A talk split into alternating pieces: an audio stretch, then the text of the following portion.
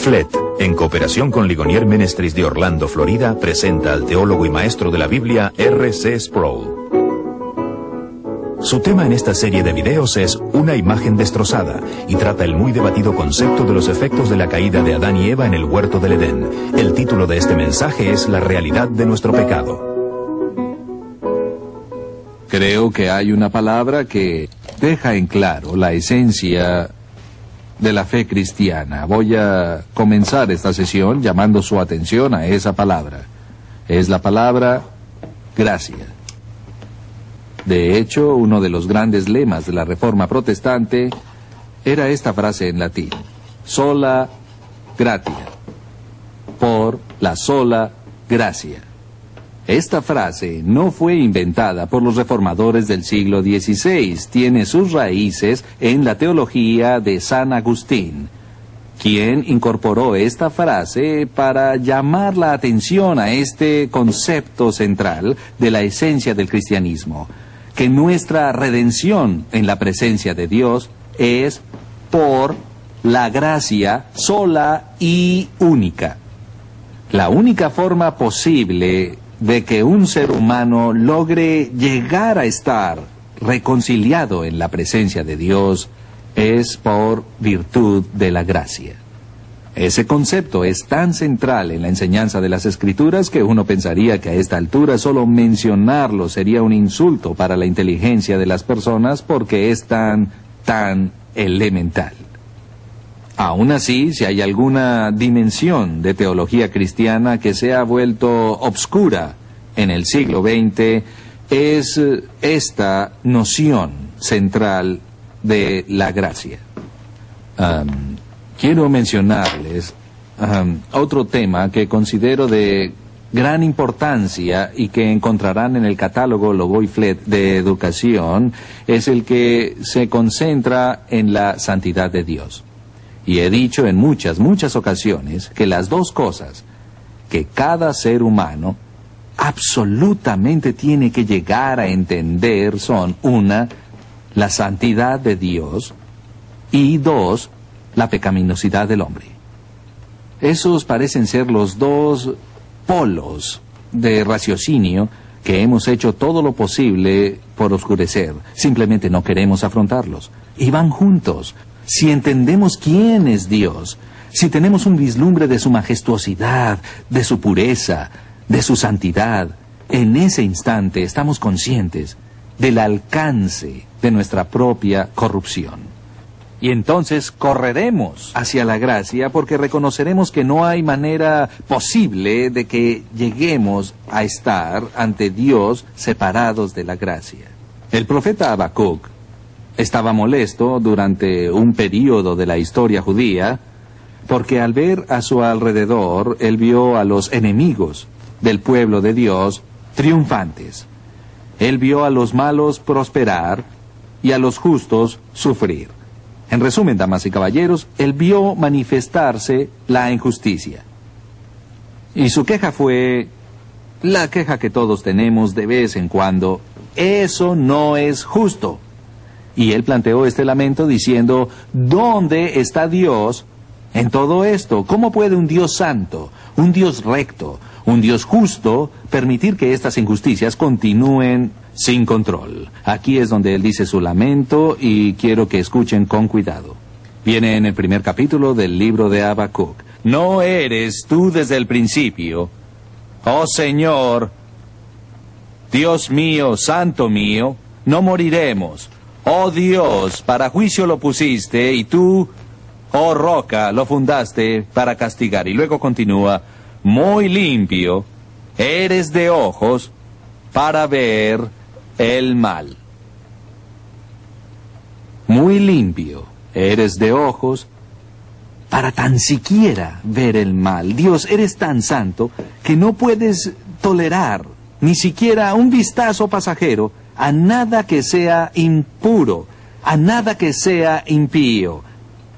Y luego pasa a decir, ni puedes ver el agravio. Déjeme apartarme de este versículo un instante y decir, esto no es nada característico de nuestra situación humana. Nosotros podemos tolerar lo que está mal. De hecho, no podemos sobrevivir a no ser que aprendamos a tolerar lo que está mal. Porque si no toleramos lo que está mal, no nos toleramos unos a otros y no nos toleramos nosotros. ¿Alguna vez se han preguntado cómo pueden vivir con ellos o cómo pueden vivir consigo mismos? Para que yo pueda vivir conmigo mismo como pecador, tengo que aprender a tolerar algo que es malo.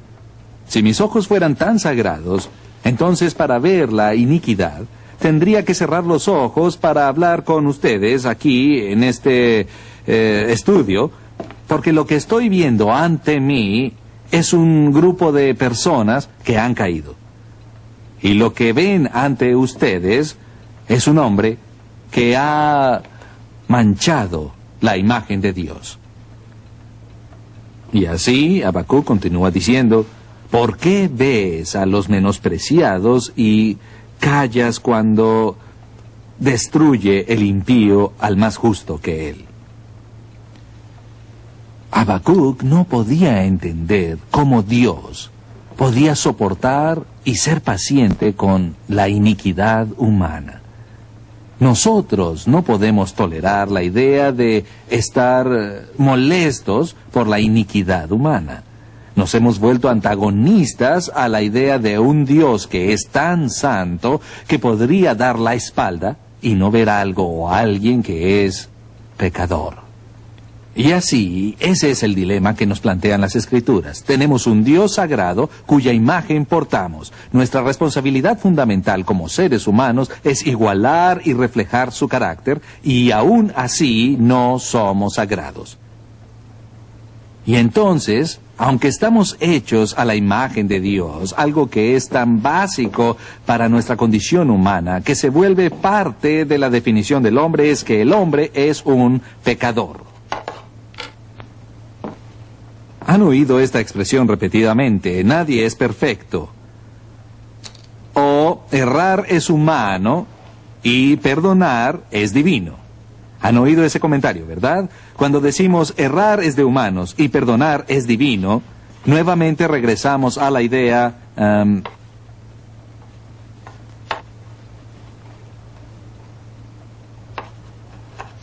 errare humanum est, que significa errar es de humanos. Hemos oído esa pequeña frase tantas veces que comenzamos a ver que en la idea errar es humano, lo que no se menciona, lo que se asume cuando hacemos el comentario es errar es de humanos, así que es perfectamente correcto errar, porque ¿qué podría ser más humano que cometer un error. Y hemos llegado a estar tranquilos aquí en Sion y a gusto con el hecho de que nosotros somos desobedientes.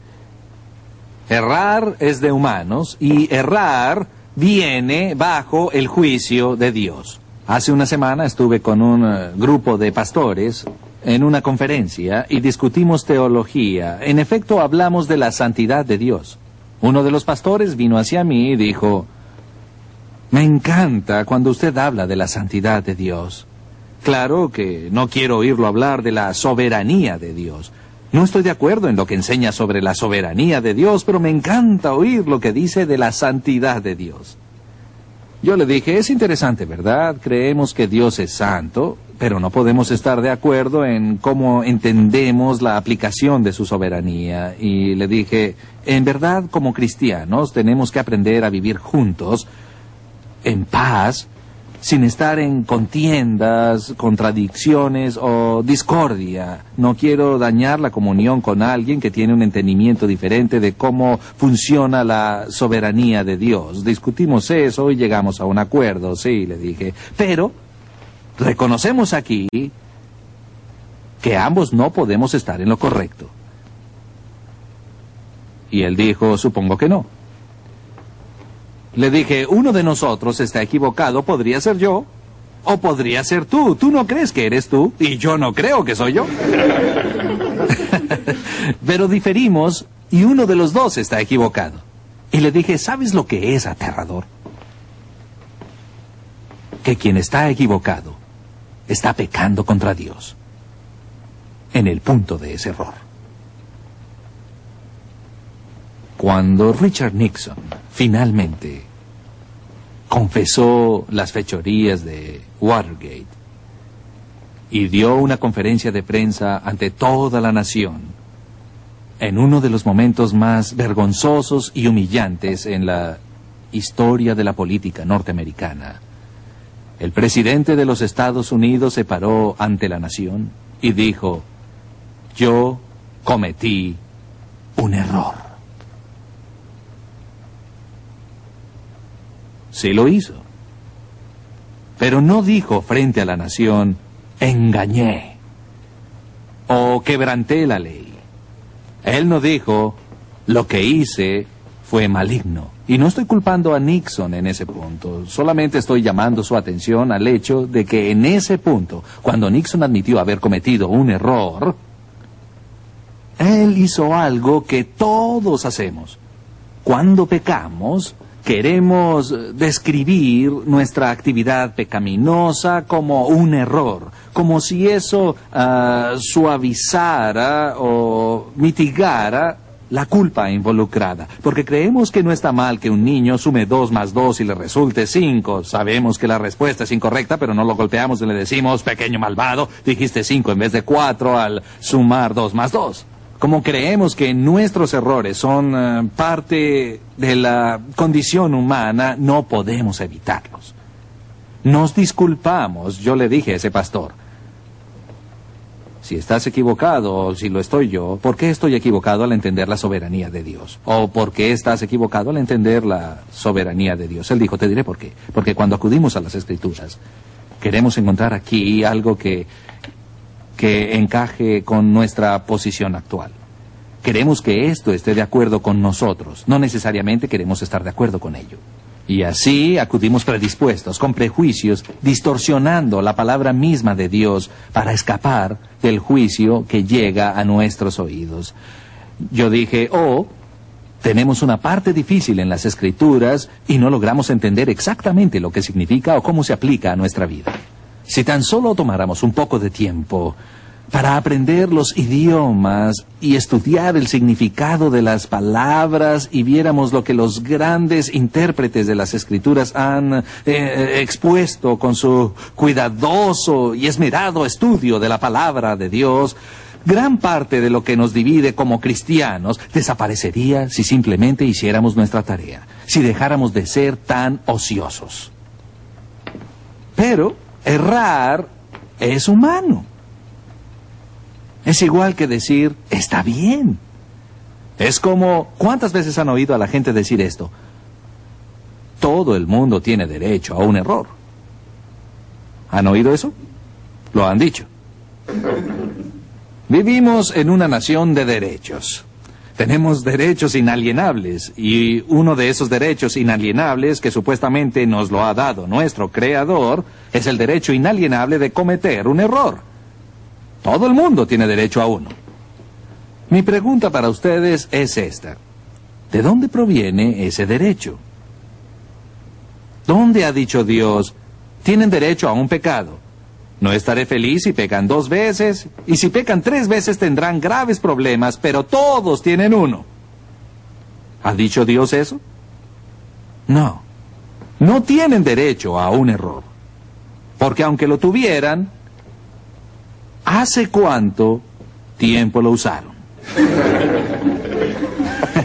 y es que estamos, estamos tan acostumbrados a nuestra caída, a nuestra corrupción, que así nuestra sensibilidad moral se ofende cuando vemos a alguien involucrado en eh, actividades eh, criminales detestables y horrendas. Alguien que es asesino recurrente, sale a matar gente, entonces eh, de repente tenemos una protesta moral que sentimos con vehemencia. Pero la desobediencia cotidiana, normal y casual a Dios no nos molesta. No nos molesta que Dios no sea el centro de nuestra adoración en nuestra cultura. Eso no nos molesta. No lo consideramos tan importante porque errar es humano y perdonar es divino. Ahora, la segunda parte de ese comentario, errar es humano, perdonar es divino, sugiere que es natural y por lo tanto aceptable que los seres humanos pequen, que podría ser más humano. Y como es tan natural pecar, debe ser natural para Dios hacer qué? Perdonar.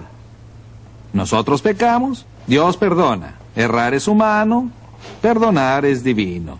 Nuevamente, la implicación tácita es, si Él no perdona, si Él no concede ese perdón, entonces hay algo mal en su deidad, porque la naturaleza de Dios es perdonar.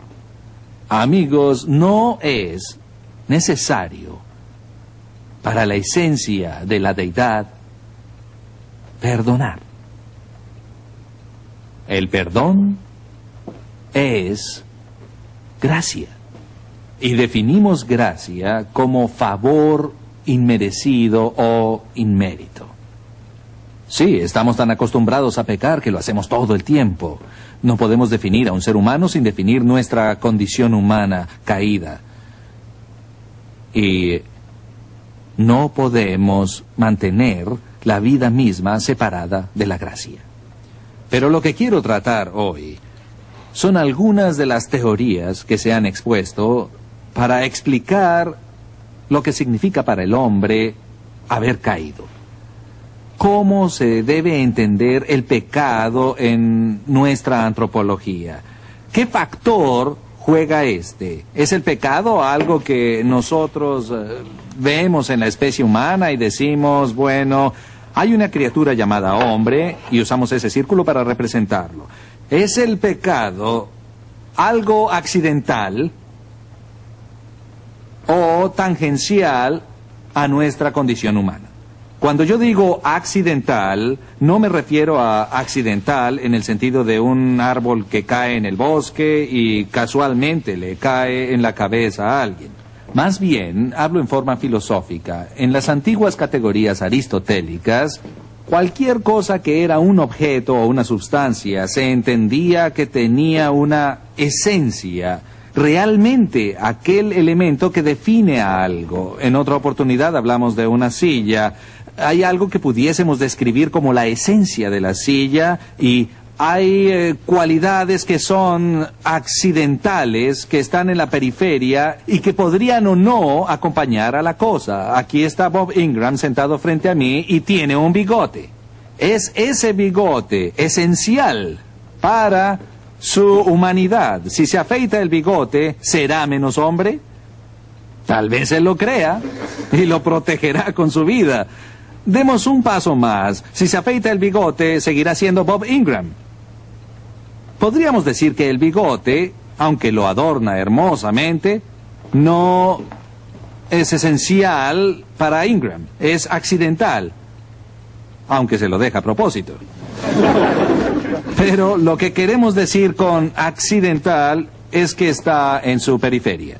Ahora, mi pregunta es, ¿es el pecado en nuestra humanidad accidental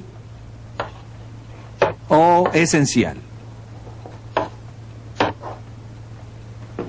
Aquí es donde tengo que jugar un poco con sus cabezas y decir sí y no. El pecado no es esencial para la humanidad como tal, a no ser que creamos que Dios hizo al hombre pecaminoso al principio. Si el pecado es absolutamente esencial para nuestra humanidad, entonces eso significaría que Jesús era ¿qué? O pecador, o si él no pecó, no sería humano. No sería hombre porque errar es humano. Y si Jesús no erró, no sería humano.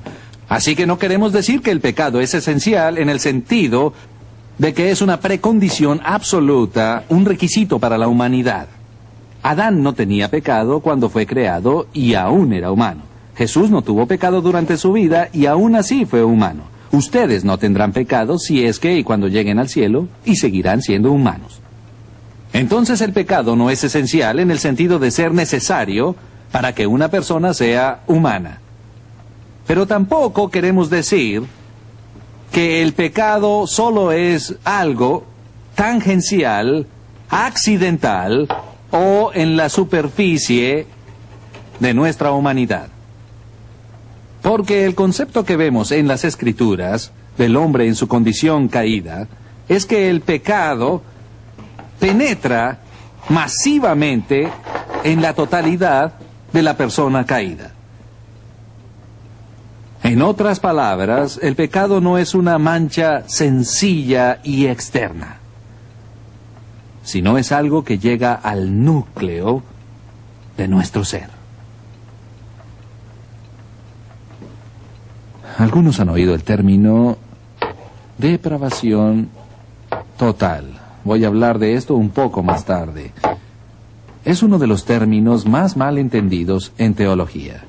Yo prefiero uno diferente. Voy a borrar este por ahora y voy a decir cómo la Biblia describe la situación humana, la cual es de corrupción radical. Algunas personas creen que esas son mis iniciales. bueno, corrupción radical. A lo que me refiero con corrupción radical, entonces, no es que cada ser humano sea tan malo como pueda llegar a ser. Recuerden a Pascal, siempre podemos contemplar una existencia mejor de la que disfrutamos hoy. También podemos concebir la mejor de todas las posibles imágenes, eh, imágenes nuestras. Nos gusta vernos en la mejor forma posible. A lo que nos referimos con corrupción radical es que esta naturaleza pecaminosa que tenemos llega hasta la raíz, que es la base o el núcleo de la experiencia humana. Se los diré en un lenguaje sencillo. Lo que dice la Biblia, y aquí es donde van a asombrarse, así es, asombrarse, la Biblia dice simplemente que estamos podridos hasta el núcleo. Que estamos podridos hasta el núcleo. Jesús dice que un buen árbol no produce fruta corrupta. Pero para que nazca fruta corrupta, tiene que proceder de un árbol que está corrupto. Ahora, la tendencia en la filosofía y la tendencia en nuestras vidas cotidianas es de minimizar todo lo posible esta condición humana pecaminosa. Recuerdo cuando estaba en el seminario y tuve que aprender varias teorías del pecado. Entre las cosas que oía más, eh, más a menudo en el seminario para explicar el pecado humano se incluían tres. Una, el pecado se definía como finito. Dos, el pecado se definía como existencia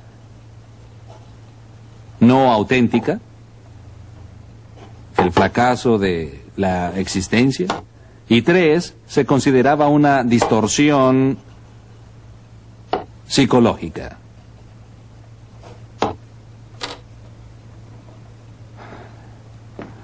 No voy a hablar de todas ellas, pero hablemos de la primera, porque es la que oímos con más frecuencia para explicar por qué es que los seres humanos pecan.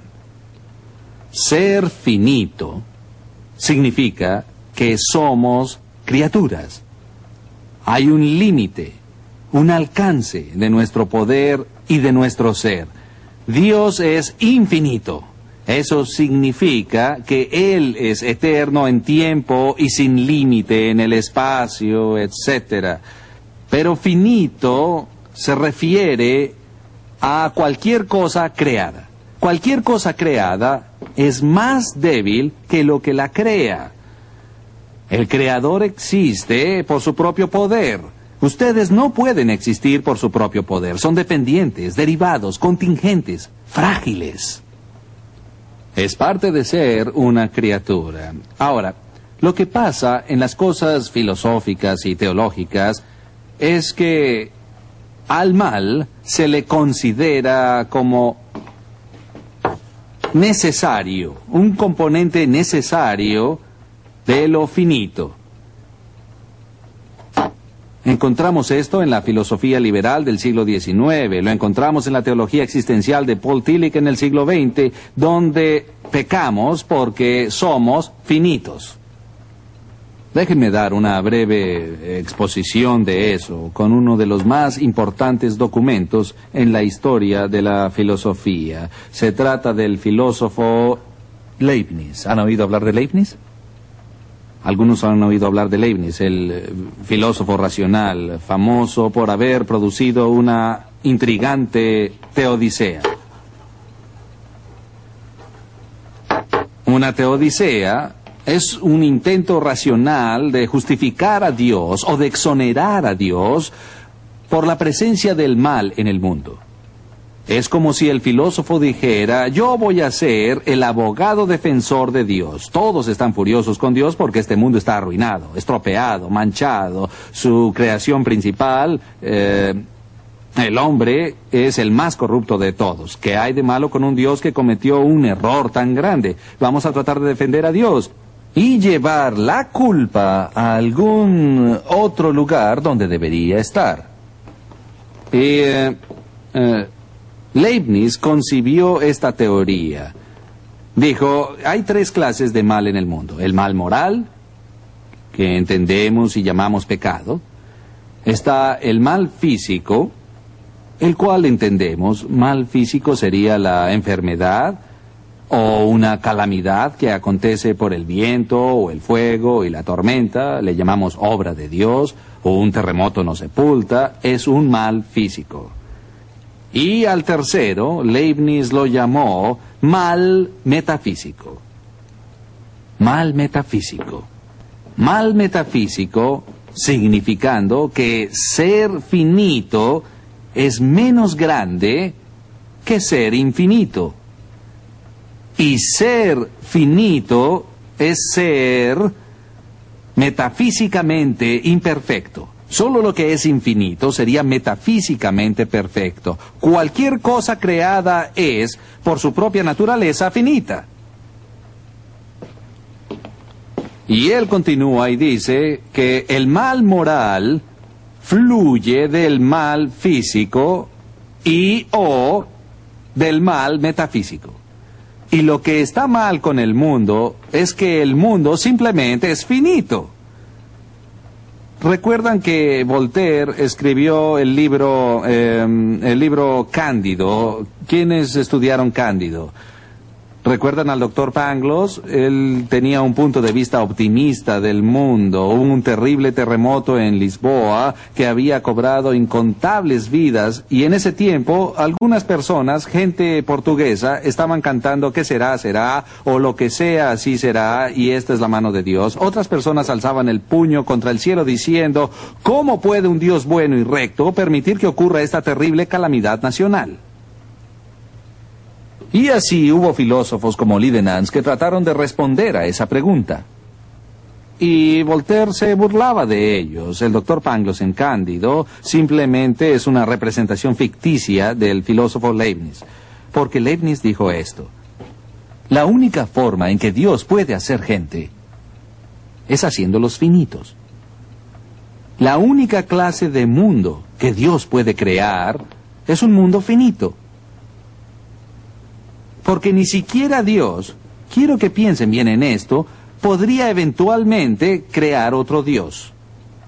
¿Por qué no podría Dios crear a otro Dios, un segundo Dios? Es muy fácil, ¿verdad? Porque el segundo Dios sería una criatura. Dependería del primer Dios para tener existencia. Sería un Dios finito, dependiente y derivado. Solo puede haber un Dios eterno autoexistente. No se puede tener dos porque el segundo es creado por el primero. El segundo queda descalificado por la palabra misma creación.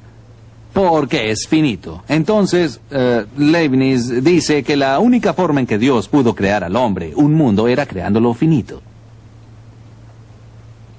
Entonces el punto final es este. Dios hizo todo lo mejor que pudo. Este es el mejor de todos los posibles mundos. Y ese fue el mensaje del doctor Pangloss en Cándido. Este es el mejor de todos los posibles mundos. ¿Recuerdan a Pascal? Pascal dijo, yo puedo concebir uno mejor.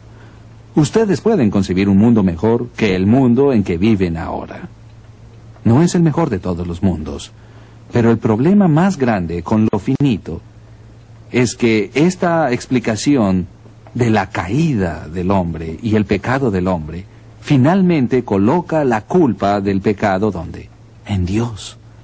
Y nos absuelve a todos nosotros de cualquier clase de responsabilidad. Esta viene a ser la rendición eh, eh, última en la cual yo digo, no que el diablo me hizo hacerlo, sino algo peor que eso. El Creador me hizo hacerlo porque Él me hizo finito. Y errar es humano. Y ahora, ya que yo soy humano, Dios está obligado a perdonarme. Damas y caballeros, hemos caído y somos finitos. Y hacemos todo lo posible por destruir cualquier autenticidad que pueda haber de nuestra existencia. Sí, tenemos perturbaciones psicológicas, etcétera, y desequilibrios químicos, todo lo cual puede contribuir a mitigar las circunstancias de nuestro comportamiento. Pero el problema con el hombre que está hecho a imagen de Dios es que transgredimos su ley. Dios jamás nos juzgará por ser finitos pero con justicia nos juzgará por ser desobedientes. Lo que quiero hacer en las siguientes dos sesiones es explorar más profundamente lo que significa haber caído, lo que significa haber eh, perdido la imagen de Dios en el sentido más restricto. ¿Qué tanto hemos caído? Eh, existe tal cosa llamada el pecado original. Y veremos eso en la sesión próxima.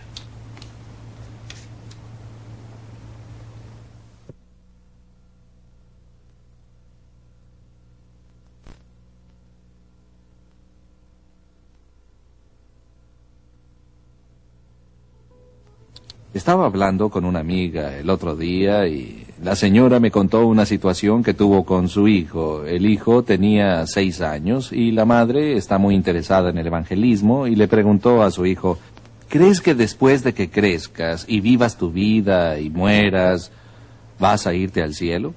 El pequeño parecía estar muy seguro de que él se iría al cielo, así que la madre indagó un poco más y dijo, Supón que te encontraras ante Dios y Dios te mirara directamente a los ojos y dijera, ¿por qué debo dejarte entrar a mi cielo? ¿Qué le dirías a Dios?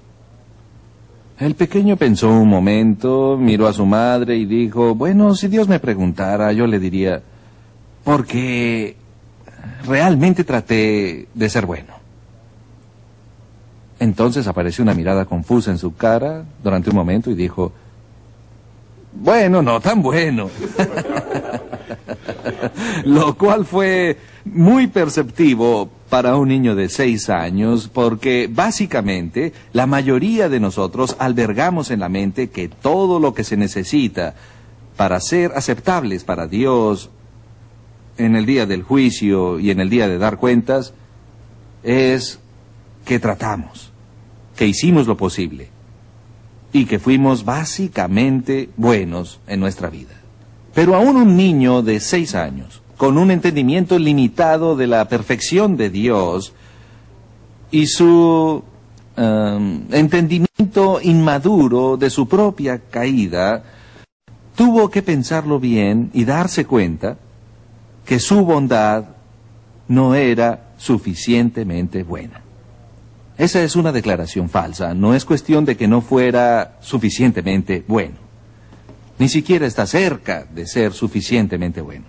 Aún así diría que el error más grande y el error más frecuente que cometen los seres humanos en este mundo es la suposición de que lograrán pasar por un Dios santo en base a su desempeño. De los 6 a los 66 a los 86 años, quiero que la gente lidie con esa pregunta. A ustedes les pido que lo hagan. ¿Qué le dirían a Dios? Si Dios dijera, ¿por qué debo dejarte entrar a mi cielo? ¿Cómo responderían? ¿cómo esperan presentarse ante Dios? Porque nuevamente esto llama la atención al problema de nuestra caída. El joven que dijo que trató de ser bueno o que era bueno, pero tuvo que reflexionar que no era suficientemente bueno, suponía algo más, algo que ya hemos visto. Es decir, que aunque él reconoció que no era perfecto, aún consideraba su propio pecado como algo que era básicamente superficial, algo que está levemente manchado o que empañó el hecho de estar hecho a la imagen de Dios. Pero realmente él no tenía un entendimiento profundo del grado e intensidad de su separación de Dios. Cualquier persona admitirá que nadie es perfecto. Si le digo a una persona, ¿es usted pecador? Difícilmente alguien dice, no, no soy pecador, todos somos pecadores, ¿cuál es el problema? Pero encontrar a una persona en diez mil que tenga alguna comprensión del grado de lo que eso significa, es tremendamente difícil de lograr, es tremendamente rara de encontrar. Ahora, la Biblia nos dice que el problema de nuestra caída no es simplemente algo, como ya dije, en el extremo o la orilla o la superficie de nuestra vida, sino que es algo que llega mucho más profundo. Y el problema que discutimos en teología es el problema que llamamos el problema del pecado original. ¿Cuántos han oído por lo menos esa frase del pecado original? Muy bien. Estoy seguro que si han tenido algún contacto con la enseñanza de diversas iglesias, se darán cuenta de que virtualmente cada iglesia del Concilio Mundial de Iglesias, la católica romana, la episcopal, la metodista, la bautista, diversas iglesias, tienen todas un concepto o alguna doctrina del pecado original. Cómo entienden ellos el pecado original varía grandemente de grupo de iglesias a grupo de iglesias o de teólogo a teólogo, pero al menos esto es virtualmente universal y acordado, y eso es que si vamos a ser estudiantes serios de las escrituras, debemos desarrollar algún concepto del pecado original. La Biblia simplemente no enseña que el hombre es básicamente bueno. Sé que eso no es patriótico. El eh, principio que nos enseñan desde niños en los Estados Unidos es que el hombre es básicamente bueno. Sí, hay imperfecciones, sí, hay defectos y manchas, ya las mencioné. Pero muy en el fondo, debajo de todos esos problemas superficiales, late el corazón de una persona justa. Déjenme leerles del apóstol Pablo su punto de vista descriptivo del estado de la humanidad. En el capítulo 3 de la carta de Pablo a los romanos, Pablo enseña esto. Cito el versículo 10, ¿cómo está escrito? No hay justo ni aún uno. No hay ningún justo, ni aún uno. ¿No va eso eh, en contra de todo lo que han aprendido en su cultura? Decimos, fulano de tal es buena persona, fulano de tal es buena persona, y aquí Pablo dice, no hay justo, ni aún uno. Tal vez todo lo que quiere decir el apóstol es que nadie es perfecto. Entonces tal vez no estaríamos tan asombrados por la fuerza del lenguaje que usa aquí. Tal vez eh, solo quiere decir que nadie es perfecto. Luego sigue diciendo, no hay quien entienda. Casi suena como un esposo frustrado que siempre dice, mi esposa no me comprende. Pero Pablo es muy sobrio aquí. Dice que no hay nadie, ninguno ahí que realmente entienda quién es Dios. Que realmente capte la naturaleza, el carácter y la perfección de Dios.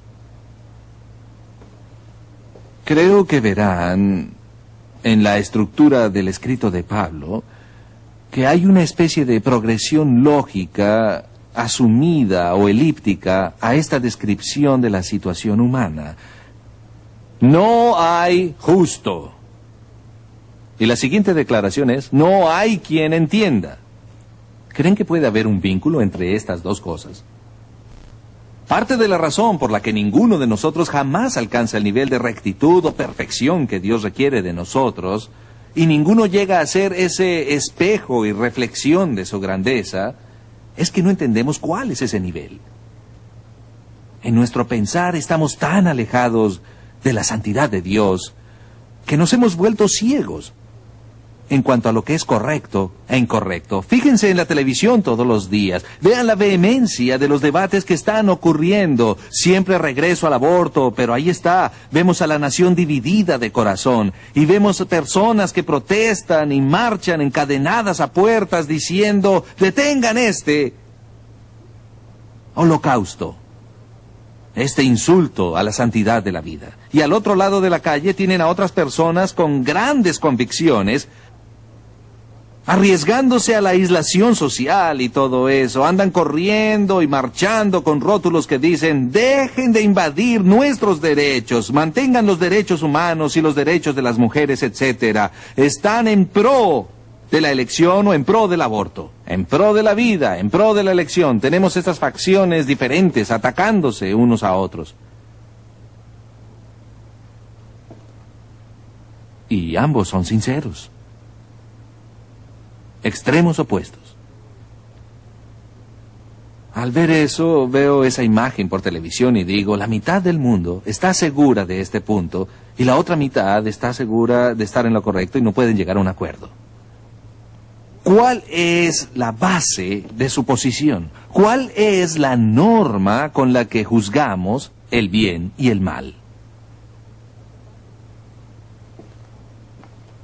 Lo que Pablo dice es que la razón por la que no seguimos las actitudes correctas y la práctica correcta, el comportamiento correcto y los tipos de vida correctos que complacerían a Dios es antes que nada que no entendemos. No entendemos quién es Él. No hay justo. No hay quien entienda. No hay nadie que busque a Dios. Creo que no hay nada que el apóstol haya escrito que provoque más desacuerdo en la conversación diaria que eso. Yo oigo hablar a los cristianos todo el tiempo y me hablan siempre de personas que conocen que no son cristianos, que no son creyentes, pero que buscan, que están en busca de Dios. Y yo pienso en esto y me digo un momento. Mi amigo dice que conoce a alguien o esa persona dice estoy buscando a Dios, pero parece que no puedo encontrarlo, pero estoy buscando a Dios. Pablo dice que no hay quien busque a Dios. Ninguna persona natural, fuera de ser eh, regenerada, está en busca de Dios. No, no, no, no. Tomás de Aquino dijo, la gente busca desesperadamente la paz mental, el alivio de la culpa el fin del significado y el valor de sus vidas. Todo el tiempo huyen lo más rápido posible de Dios. No me digan que han buscado a Dios con todo su corazón y alma y no lo han encontrado. Él no se esconde. En nuestra naturaleza está el no buscar a Dios. En nuestra naturaleza está por haber caído huir de Dios. Él continúa diciendo, no hay quien entienda, no hay quien busque a Dios. Todos se desviaron, aún se hicieron inútiles. No hay quien haga lo bueno, no hay ni siquiera uno. Voy a repetir eso. La Biblia dice que no hay quien haga lo bueno. Nadie. Si yo les dijera, jamás has hecho una acción de caridad, creerían que estoy loco. Dirían, ¿de dónde salió este tipo? ¿Cómo que no he hecho una buena acción? Obviamente, la palabra bueno es relativa. Tengan mucho cuidado aquí. El relativismo enseña que no hay absolutos, ¿de acuerdo? Y que lo bueno es relativo. Cuando yo digo que lo bueno es relativo, quiero decir que se determina que algo es bueno o malo de acuerdo a una norma. si hay diferencia en la evaluación de nuestra conducta, tal vez tenga algo que ver con el hecho de que nos juzgamos a nosotros y a los demás con diferentes normas. Según las normas de Dios de bondad, según las normas de Dios para justicia, nadie hace lo bueno. ¿Recuerdan cuando el joven rico vino ante Jesús? Estaba emocionado, había oído hablar a Jesús sobre el reino de Dios, así que vino y dijo, Maestro bueno, ¿qué haré para heredar la vida eterna? Él dijo, la vida eterna, me gusta ese concepto, suena bien, viviré para siempre. ¿Qué tengo que hacer para conseguirla? ¿Dónde me inscribo? ¿Y qué dijo Jesús? ¿Cuáles fueron las primeras palabras de Jesús? Jesús miró al hombre y dijo, ¿por qué me llamas bueno? Solo Dios es bueno. Los críticos apresuraron a decir, aquí Jesús dice, oye, ¿por qué me llamas bueno? Solo Dios es bueno, yo no soy Dios, déjame en paz, no trates de elevarme. Eso no es lo que dijo Jesús. Jesús entendió que ese hombre no tenía idea de con quién hablaba. Aún así, en forma casual, en forma frívola, se presenta, adula a Jesús y dice, Maestro bueno. Jesús dice un momento, espera un momento. ¿Por qué me llamas bueno? ¿No sabes que solo Dios es bueno?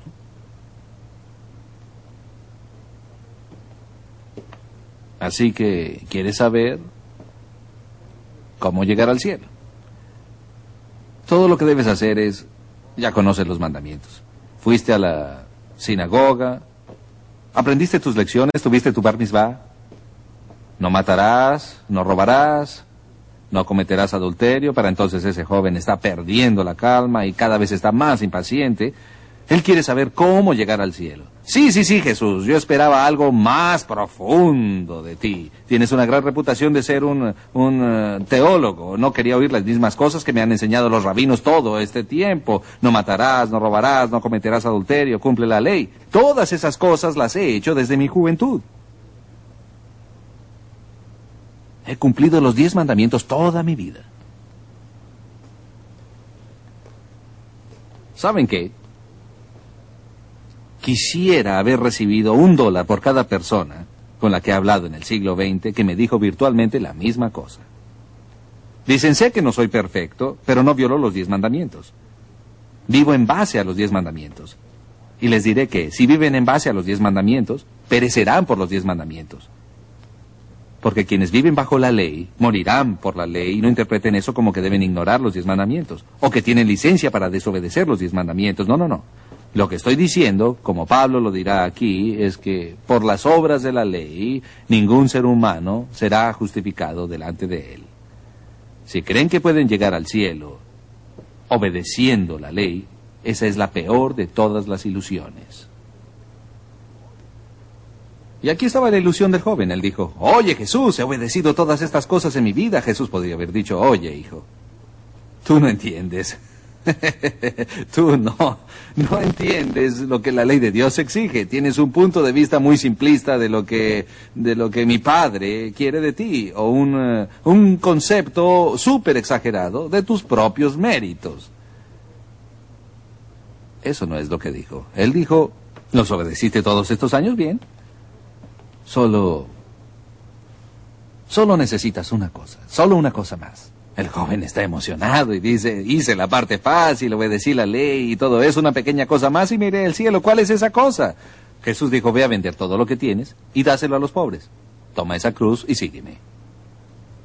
Y él dijo, ah, las escrituras nos relatan un final muy, muy triste para esa historia. Las escrituras dicen que el hombre se marchó lleno de pesar, porque tenía grandes posesiones. Nuevamente observamos ese pasaje y tratamos de crear una teología completa de la propiedad privada y la riqueza y todo eso en base a eso. Jesús no estaba hablando de eso. ¿Recuerdan que el joven había dicho que había seguido las leyes de Dios? Es claro lo que Jesús está haciendo aquí con su eh, pedagogía. Si me atreviese a leer la mente de Jesús, él dijo, ah, cumpliste los diez mandamientos. Veamos, comencemos por el primero, no tendrás otros dioses ante mí. Veamos cómo responde a eso. ¿Obedeciste toda la ley? ve a vender lo que tienes. ¡Epa! No pudo cumplir ese. Fue el fin. No tuvo que pasar al, al segundo mandamiento. Él nunca llegó a no matarás, no robarás. Es obvio que el joven rico jamás había estado presente en el Sermón de la Montaña cuando Jesús explicó que cuando Dios dice que no está permitido que mates a un ser humano, que esa es la versión corta de la ley, pero que elípticamente contenida en esa declaración no matarás está que jamás debes enojarte con tu hermano sin causa. Que Dios te juzgará si odias a alguien sin causa. Si murmuras sobre alguien, si calumnias a alguien, si eres cruel con alguien, todo eso es parte del concepto extenso de la ley de no matar. Y solo porque tú eres virgen, Jesús dijo, hey, la prohibición del adulterio incluye, incluye el concepto de todo lo que proviene de o está relacionado con el concepto de adulterio.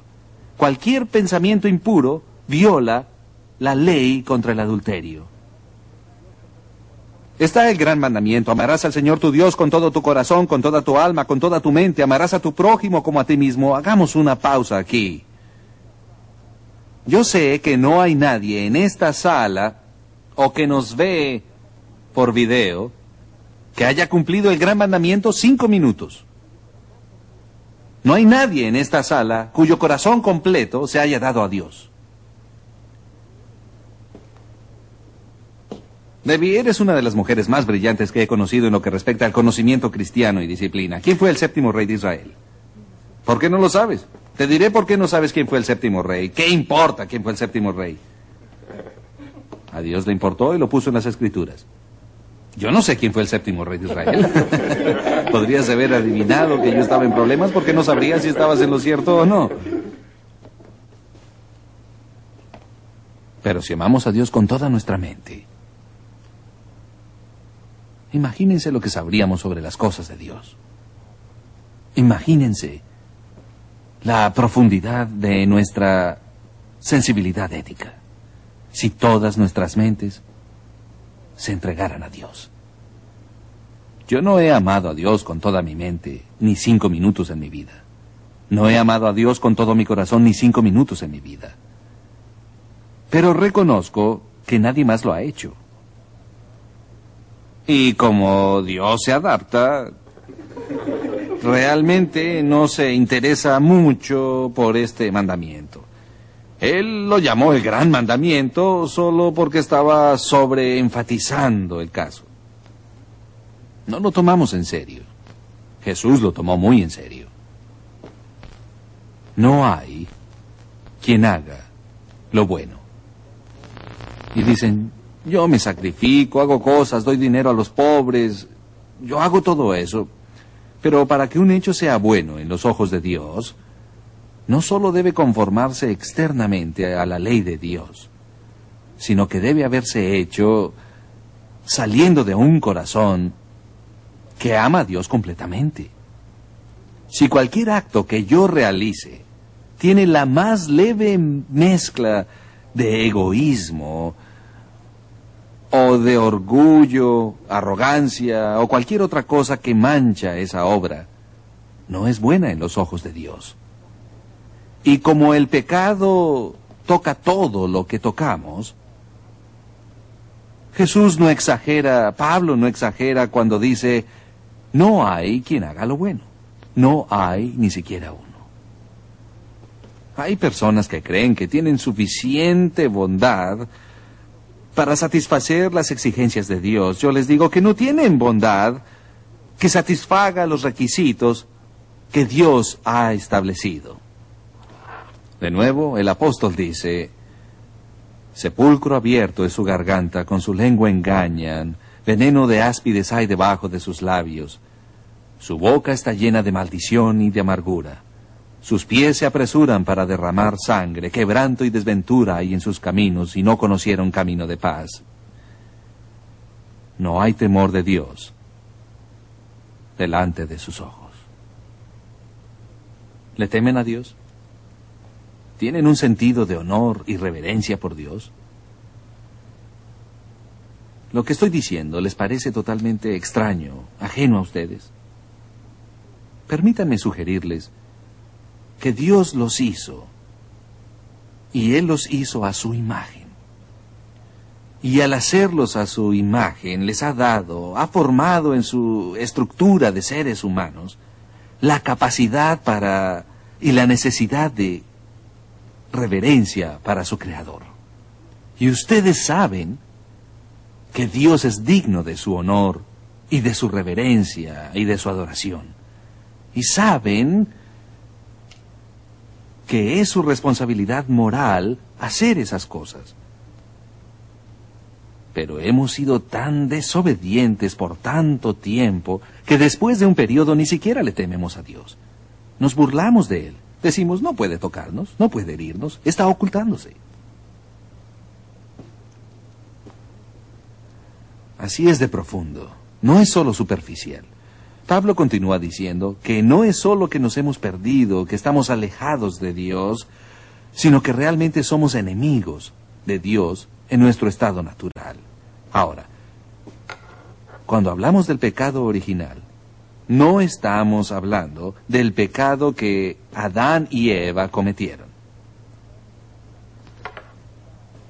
Estamos hablando del resultado del primer pecado. El pecado original se refiere a nuestra condición pecaminosa, a nuestra tendencia pecaminosa, a nuestra inclinación pecaminosa por la cual fluye el pecado. En otras palabras, por decirlo de otra manera, nosotros pecamos porque somos pecadores. No somos pecadores porque pecamos. ¿Está claro? La razón por la que yo peco en mi condición caída es que desde la caída de la humanidad, ahora es natural en los seres humanos estar inclinados y eh, eh, atraídos a la pecaminosidad. Yo peco porque soy pecador. Y yo nací pecador. David dice que, he aquí en maldad he sido formado y en pecado me concibió mi madre. No solo nos enseña la Biblia en forma clara y sin ambigüedad, que en el momento en que un ser humano es concebido en el vientre, Dios considera a ese embrión concebido como una persona. No solo como una persona, como una persona pecadora. no solo tenemos vida en el vientre, tenemos vida corrupta en el vientre. Eso nos dicen las escrituras, que en el momento en que somos concebidos ya hemos ahora participado en la caída de la condición humana. Y así nacemos con una disposición e inclinación a pecar. Eso significa el pecado original. Nuevamente, ¿cuál es el grado de él? Ha sido un tema de gran discusión en el transcurso de la historia de la Iglesia. ¿Es esta disposición, inclinación o tendencia a pecar algo que es total, radical, o es algo parcial y tangencial. Históricamente se han tomado todo tipo de posiciones sobre el alcance, el grado y la culpa impuesta por el pecado original. Pero hay tres escuelas principales del pensamiento sobre el entendimiento del pecado original. Estas son lo que llamaremos pelagianismo, relacionada con el monje del siglo IV llamado Pelagio. Luego tenemos el semi-pelagianismo. Pelagio tenía un primo llamado Semi. Él era un chofer de camiones en el viejo mundo. Eh, como les decía, luego tenemos el agustinianismo. Y estos son los tres grupos principales o escuelas del pensamiento para entender el grado en que la imagen de Dios, en el sentido reducido, se ha perdido por la caída. Y lo que quiero hacer en la última conferencia de esta serie es dar un breve estudio, una evaluación de estas tres escuelas del pensamiento, porque creo que verán que simbolizan no solo los debates antiguos sobre la pecaminosidad del hombre, sino todos los argumentos contemporáneos también caerán en un punto, generalmente en una de estas tres posiciones. Y así terminaremos en este punto ahora. Y en nuestra última sesión trataremos de ver si entendemos la diferencia entre pelagianismo, agustinianismo y la escuela media, el semipelagianismo.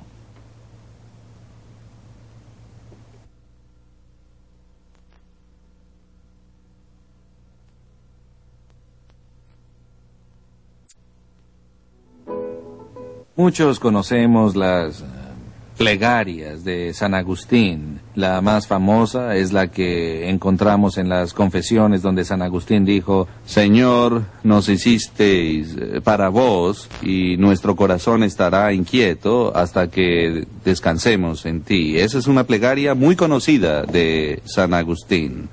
Pero hay otra plegaria que produjo y provocó una de las controversias más serias de la teología.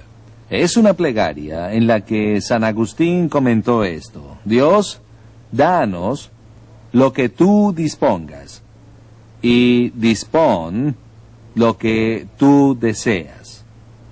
Si un teólogo dijera, oh Dios, dispón lo que quieras, no pasaría la historia, pero cuando Agustín declaró eso, nos dijo, antes de decir, eh, dispón lo que deseas, dijo, Dios, danos lo que tú dispones. ¿No creen ustedes que esto es un poco extraño y además suena raro? ¿Por qué le pediría Agustín a Dios que nos provea aquello que Dios espera que cumplamos? Con lo que San Agustín se estaba debatiendo era la severidad de nuestro pecado original. Por un lado, Dios dice, sed perfectos. Él espera perfección. Aunque hemos nacido en un estado de corrupción, por lo cual es moralmente imposible para nosotros, con nuestra fuerza y mediante nuestra habilidad, hacer lo que Dios dispone. La única forma posible de que obedezcamos los mandamientos de Dios es si Dios nos ayuda en el proceso, extendiéndonos su gracia y capacitándonos para hacer lo que quiere que hagamos. Eso tenía en mente San Agustín cuando dijo, oh Dios, danos lo que dispongas para nosotros. Pues cuando declaró eso, un monje um, obtuvo, uh, obtuvo el escrito y se obsesionó con él. Luego respondió y, y esto llegó a ser una seria controversia teológica. El monje que reaccionó contra lo dicho por San Agustín fue, como mencioné anteriormente, Pelagio.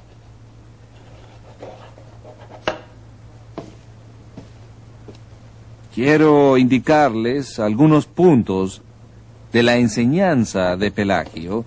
Tal vez sea un poco tedioso para todos, pero quiero que sean capaces de reconocer la enseñanza esencial de Pelagio en su confrontación con San Agustín. Él dijo, en primer lugar, que Dios jamás nos pide lo imposible. Dios jamás nos pide lo imposible.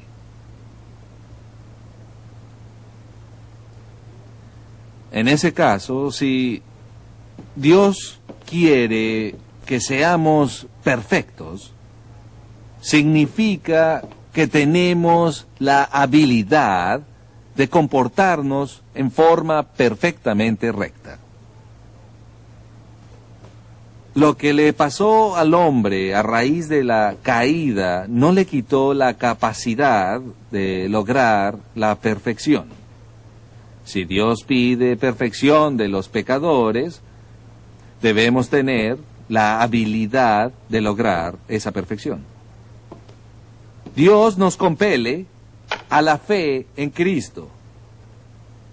Dios no invita a las personas a venir a Cristo. Él así lo dispone. Es el deber moral de todos los seres humanos someterse al señorío de Cristo y abrazar la fe en Cristo. Tal vez recuerden en el aposento alto, cuando Jesús prometió que Dios enviaría al Espíritu Santo, Él también les dijo cuáles serían las actividades del Espíritu Santo al venir a este mundo. Incluida en esas actividades, el Espíritu vendría para que el mundo tomara conciencia de su justicia o pecado. Por haber o no haber creído en aquel que vino de Dios. El Nuevo Testamento enseña claramente que es un pecado no tener fe en Cristo, tal vez un pecado imperdonable. Es el supremo insulto a la integridad de Dios rechazar a su Hijo unigénito y Dios no juega con ese tema en particular. A diferencia de los predicadores que tratan de persuadir y ganar y convencer a, las personas para que vengan a Cristo, Dios no invita, Él manda que vengan a Cristo. Es obligación moral del ser humano venir a Cristo. Aún así, Jesús mismo dijo, esta es una declaración muy confusa que hay en el Evangelio de San Juan. Ninguno puede venir a mí, ¿recuerdan? Si no le fuere dado del Padre. Jesús dice, nadie puede responder a mí, venir a mí, abrazarme en la fe, a menos que de algún modo Dios intervenga y le dé eso a la persona. Ese es el tema central del debate. Pelagio analiza esos pasajes y dice, un momento, si Dios manda al hombre que venga a Cristo, debe ser que, que todos los seres humanos tienen la capacidad en sí mismos de venir a Jesús, de responder al Evangelio, oh, Dios no pondría esa obligación frente a nosotros. La clave del problema es en qué, en qué medida la caída del hombre, cuánto ha influenciado o afectado el pecado, las decisiones y opciones del ser humano. ¿Tenemos libre albedrío? ¿Puede el hombre elegir con libertad? Esa es la cuestión. Díganme algo, dentro de sus mentes piensen en todos los pasajes del Nuevo Testamento que definen el término libre albedrío. Hagan una lista mental de ellos. Conocemos la doctrina bíblica del libre albedrío, ¿no es así?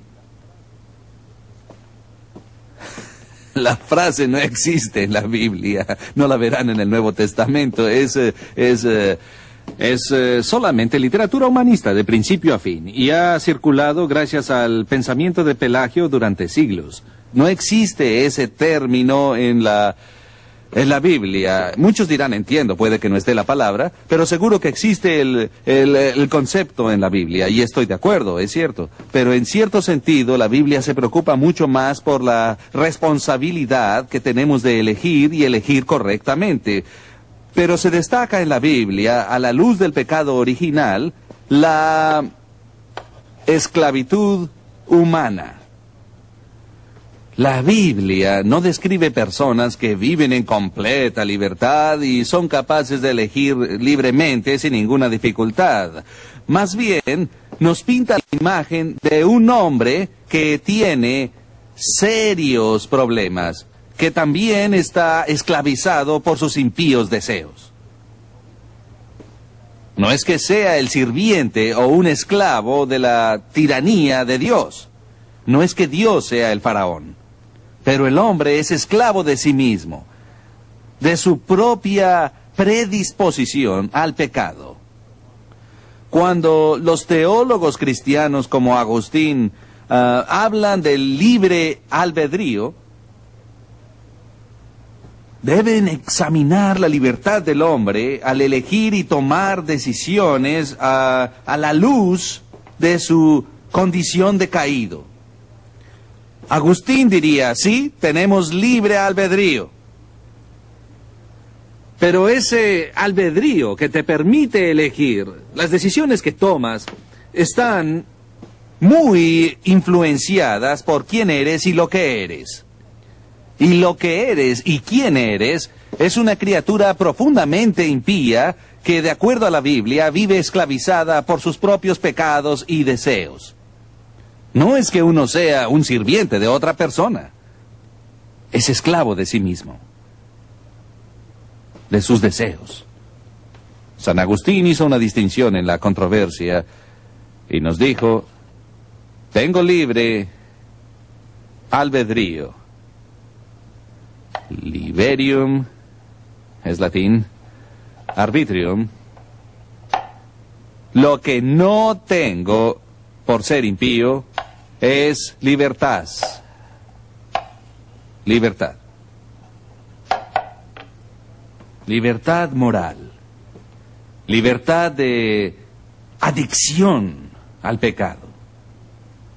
Él dice básicamente que quienes cayeron en la condición humana son adictos al pecado. La Biblia lo explica de forma definida. La Biblia dice que los deseos del corazón humano son impíos continuamente. Este es el concepto bíblico que San Agustín expuso. La libertad es la habilidad de elegir lo que uno quiere.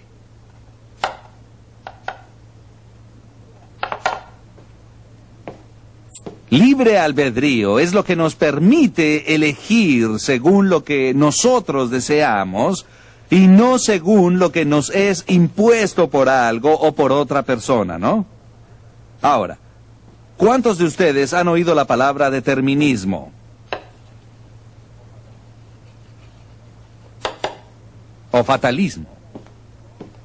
El determinismo indica que todas mis elecciones son predeterminadas por algún elemento externo a mí. Soy como un robot o una marioneta, en realidad no elijo libremente. Entendemos el concepto, ¿no es así?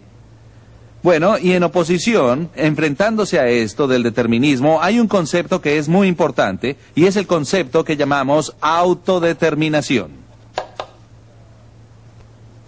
Cuando una nación busca libertad, independencia, como la que logró Estados Unidos, suele indicarse la frase de este modo, la nación quiere el derecho de autodeterminación. O sea que no quieren que alguna fuerza externa les imponga leyes y costumbres a la fuerza. Desean la libertad de crear sus propias políticas, de crear su propio destino. Eso es la autodeterminación. Ahora, ser libre implica tomar nuestras propias decisiones. No es posible que otro lo haga, ¿está claro? Pero, damas y caballeros, autodeterminación también implica que mis elecciones son determinadas por algo. La libertad no significa actuar sin razón u obtener un efecto sin una causa.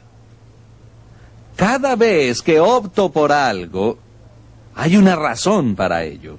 Tal vez no sea una elección considerada y deliberada, pero hay una razón por la que hoy están sentados en un lugar específico. Tal vez no oyen bien o les cuesta ver y por eso están aquí al frente. O, o tal vez llegaron tarde y nadie quería sentarse muy cerca y solo les quedó la opción de sentarse adelante o estar de pie o prefirieron estar aquí sentados, pero hay pero hay razones por las que están sentados donde, donde sea que estén. Entonces, no es que necesariamente las hayan deliberado, pero hay razones. La elección es determinada. Una elección no determinada sería un acto que indicaría un efecto sin una causa, lo cual es evidentemente imposible. Simplemente me refiero a que ser libre es tener la habilidad de elegir lo que quiero. Ahí está el asunto, examinen lo dicho. Trato esto con más detalle en otras lecciones, pero La persona libre no solo elige de acuerdo a sus deseos. Libre es la persona que elige de acuerdo al deseo más intenso que tiene en el momento. Lo repetiré, uno siempre elige de acuerdo a la inclinación más fuerte o al deseo más grande que tiene en el momento. Debe hacerlo. Es imposible no hacerlo. No se puede negar el deseo más fuerte. Dirán, un momento, señor, puedo recordar que sufrí toda clase de angustias cuando sentí una tentación terrible de hacer algo que deseaba mucho, pero... Pero a último momento tuve la entereza de decir no y alejarme. Y yo digo que en ese momento tu deseo de obedecer a Dios fue mayor que la enormidad de la tentación. Ni bien tu deseo de desobedecer a Dios se vuelve mayor que el deseo de obedecerlo se produce el pecado. Lo haces. Porque siempre actuamos de acuerdo a nuestra inclinación más fuerte. Todos actuamos de acuerdo al deseo más fuerte. Esa es la esencia de las decisiones. Dirán, entonces no somos libres. Y yo digo, no, sí son libres. Eso es la libertad. La habilidad de elegir de acuerdo a tus deseos, de acuerdo a lo que tú quieres. Eso es la libertad. Y por eso Agustín decía, tenemos libre albedrío, pero no tenemos libertad. Piénsenlo bien, tenemos libre albedrío pero no libertad. Agustín dijo, aunque soy un hombre impío, tengo capacidad de elegir lo que deseo. Pero en mi corazón no está el deseo de Dios. Perdí todo deseo de las cosas de Dios. Si me dejan por mi cuenta, los deseos de mi corazón son impíos continuamente. Mi corazón, mi alma no sienten las cosas de Dios. Aunque escuche sermones, aunque escuche himnos, aunque yo, aunque haga todo eso, aunque vea personas llorando en éxtasis, movidas por toda clase de emociones y sentimientos religiosos, nada me afecta. Mi corazón está calloso, es, es recalcitrante, me siento duro, no me conmueve nada relacionado a Dios. Eso es lo natural. La Biblia dice que somos insensibles a Dios porque hemos caído. No tengo acceso a las cosas de Dios por el pecado original. Aún tengo libertad para elegir lo que deseo, pero si no siento ningún deseo por Cristo, ¿cómo podré elegirlo? El pasaje que suelen usar los semipelagianos, que examinaré en un segundo, es, y esa es la prueba perfecta contra Agustín, es, eh, es eh, Juan 3:16. Porque tanto amó Dios al mundo, que dio a su Hijo unigénito, para que todo aquel que en él cree no se pierda, mas tenga vida eterna. Muchas personas lo usan para indicar que el hombre no ha caído tanto que ha perdido el poder de elegir a Cristo. Porque el versículo dice que todo aquel que en él cree no se pierde, más tendrá vida eterna. Pero ¿qué nos enseña ese versículo sobre la caída del hombre? En mi opinión, nada. No nos dice quién tendrá fe en Cristo, solo nos dice que si hacemos A, el que tiene fe no perecerá y así vivirá eternamente. Pero queda la pregunta, ¿por qué algunos tienen fe y otras personas no? Agustín contestaría así. Eh, primero, Pelagio contestaría de este modo. Pelagio diría, yo veo la opción de aceptar a Cristo o no aceptar a Cristo, obedecer a Dios o no obedecerlo. Es algo posible para el ser humano obedecer a Dios todos los días sin asistencia de gracia divina. Agustín dijo, el pecado los ha matado. No tienen deseo de creer en Cristo. Y la única forma de elegir a Cristo es si Dios interviene. Si Dios ablanda tu corazón recalcitrante, si Dios, si el Espíritu Santo captura tu alma y pone en ti el deseo de creer. Eso es lo que debe pasar, según San Agustín. Y justo de eso se trata el debate. Y Pelagio dice además que, que el pecado de Adán hirió solo a Adán, que no se transfirió a su posteridad. Agustín, por el otro lado, dice que el pecado de Adán no solo afectó a Adán, sino que afectó a toda la humanidad. Ahí está la disputa básica. Pelagio dice que algunos se salvan por la ley y no por el Evangelio. O sea, viven vidas lo suficientemente buenas y se avienen lo suficiente a la ley de Dios como para ir al cielo. Agustín dice, no, por las obras de la ley no seremos justificados y que nadie se salva a través de méritos y labores humanas.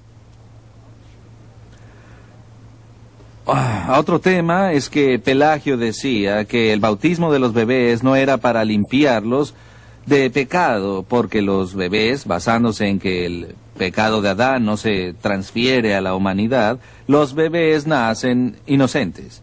Se han dado cuenta de que en casi, em, casi todas las iglesias, la, la mayoría de los cristianos históricamente han bautizado a los bebés. ¿Sí? Yo diría al mismo tiempo que la mayoría de los cristianos no creen realmente que los pequeños son corruptos.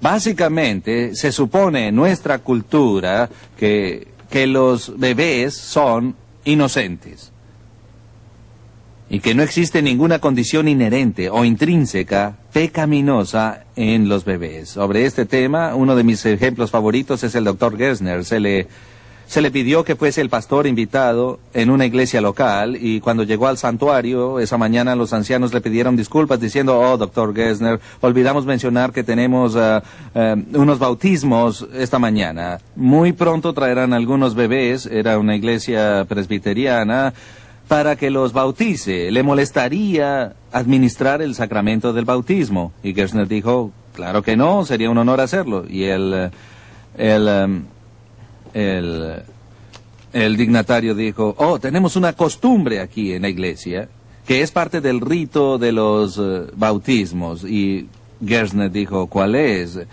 Eh, les damos a los bebés rosas blancas. Los padres reciben la rosa. Y Gersner dijo, muy bien, ¿y esa rosa qué simboliza? Y el anciano dijo, bueno, la rosa simboliza la inocencia del bebé. Y el doctor Gersner dijo, entiendo, entonces, eh, después de darle esa rosa al bebé, lo bautizamos, ¿sí? Así es como funciona. Dígame, ¿qué significado tiene el agua? y le dijeron, simboliza la limpieza. Y Gersner dijo, ¿y de qué los limpian? Y entonces al fin lo entendieron. Un momento. No podemos darles un símbolo de pureza y luego limpiarlos del pecado al mismo tiempo. Pero aún el anciano de esa iglesia presbiteriana en la que se bautizaban niños suponía básicamente que ese niño, cuando llegaba a este mundo, aún era inocente. Bueno, es inocente de pecados activos, pero su esencia es pecaminosa.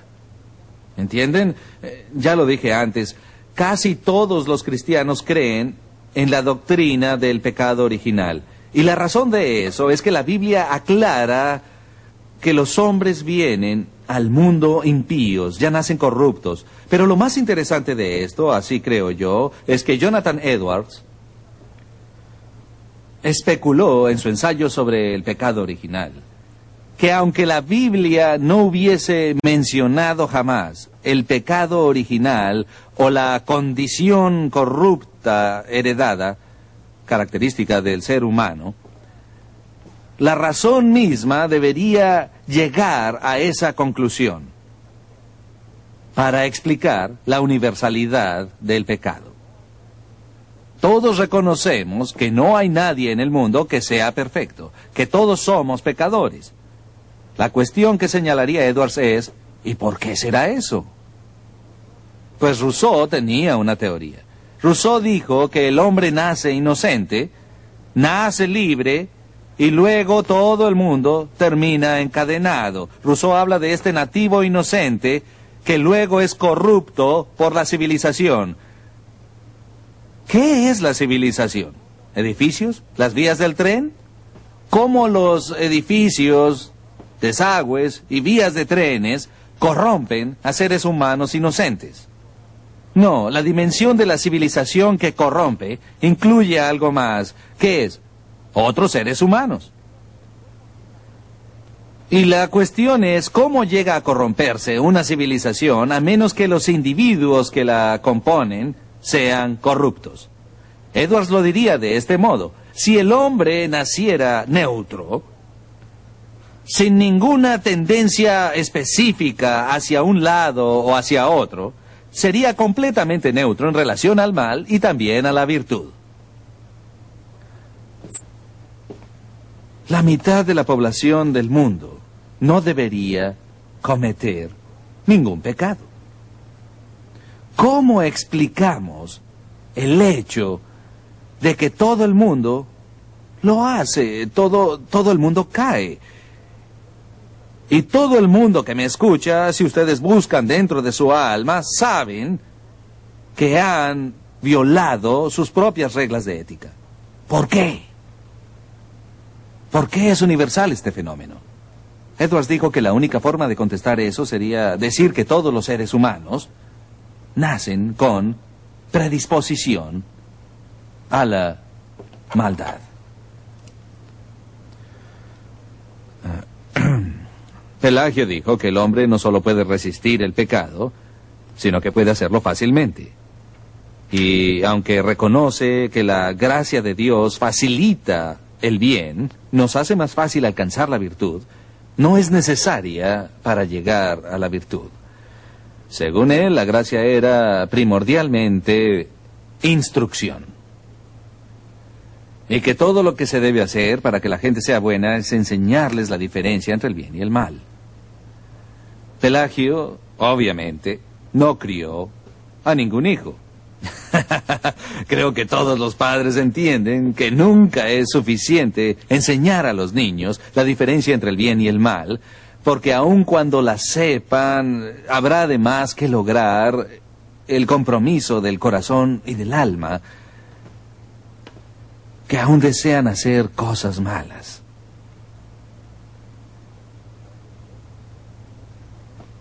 Entonces Dios crea al hombre pone en él el aliento de su propia vida, estampa en ese ser su imagen y semejanza.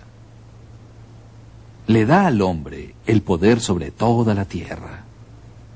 Y luego el hombre, una vez y otra vez y otra vez y otra vez, vive una vida de alejamiento y alienación y desobediencia a Dios. Y Así soy yo, en mi estado natural. Y así son ustedes, en su estado natural. ¿Se lo cuestionan? La razón básica del cristianismo es tratar este problema, enfrentarnos al espacio entre la rectitud de Dios y la no rectitud de quienes llevamos su imagen. Dios manda que sean perfectos y no son perfectos. ¿Qué puede hacerse? ¿Qué puede hacerse? Tengo varias opciones. Pueden negar su imperfección y felicitarse por ser perfectos y no tendrán que preocuparse. Ustedes pueden negar su pecado al racionalizarlo o minimizar su pecado. Y hay quienes han intentado asumir que Dios no es perfecto. Porque si Él no es perfecto, no le van a molestar tus pequeñas imperfecciones. Pero casi nadie piensa en un Dios perfecto. Porque se entiende intuitivamente, aunque no conozcan de teología, que si Dios es perfecto, es imposible que negocie el pecado. Jamás sería posible, sin comprometer su propia integridad, que Dios pase por alto la imperfección. Uno se ve obligado a crear una nueva especie de Dios. un Dios que, que acepta desobediencias y no se preocupa por esas cosas. O pueden negar la existencia de Dios completamente porque en la práctica, damas y caballeros, en realidad no importa si niegan que existe Dios o le quitan simplemente sus atributos molestos, como el principal, que es su santidad. Uno puede decir, yo tengo fe en Dios. Si ese Dios no es un Dios santo, no tienes nada que temer. Pero si ese Dios no es un Dios santo, el Dios del cual hablas en realidad no es Dios. Pero hacemos todo en nuestro poder para escapar del obvio conflicto entre un creador justo y una criatura no justa. ¿Qué has hecho al respecto? ¿Cómo resuelves el problema?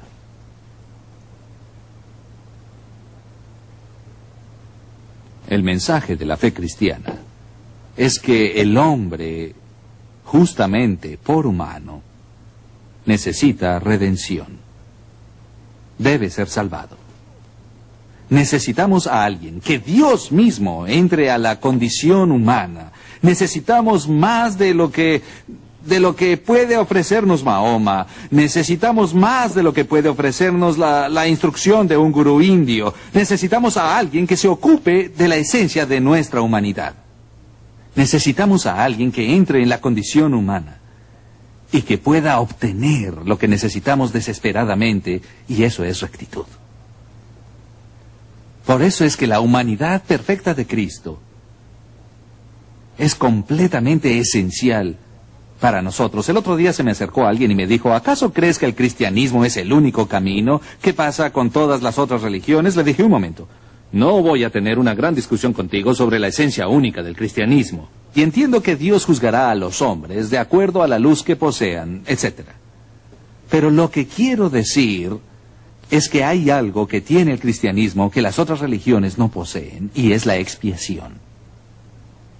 El tema básico que trata el cristianismo no es la moralidad o la liturgia. Todo esto es extra. El cristianismo trata de cómo borrar nuestra culpa. La toma en serio porque toma al hombre en serio y provee un Salvador.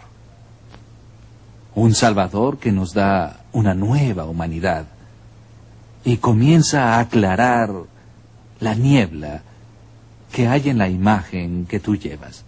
La comienza a limpiar, a aclarar las manchas, la cambia para darle conformidad con Cristo. Y así otra gente puede comenzar a ver allí una imagen, un carácter que refleja a Dios.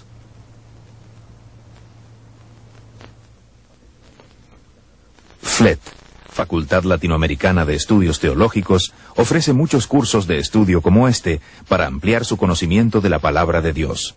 Si usted está interesado, por favor escríbanos al domicilio o llámenos al teléfono que aparece en pantalla.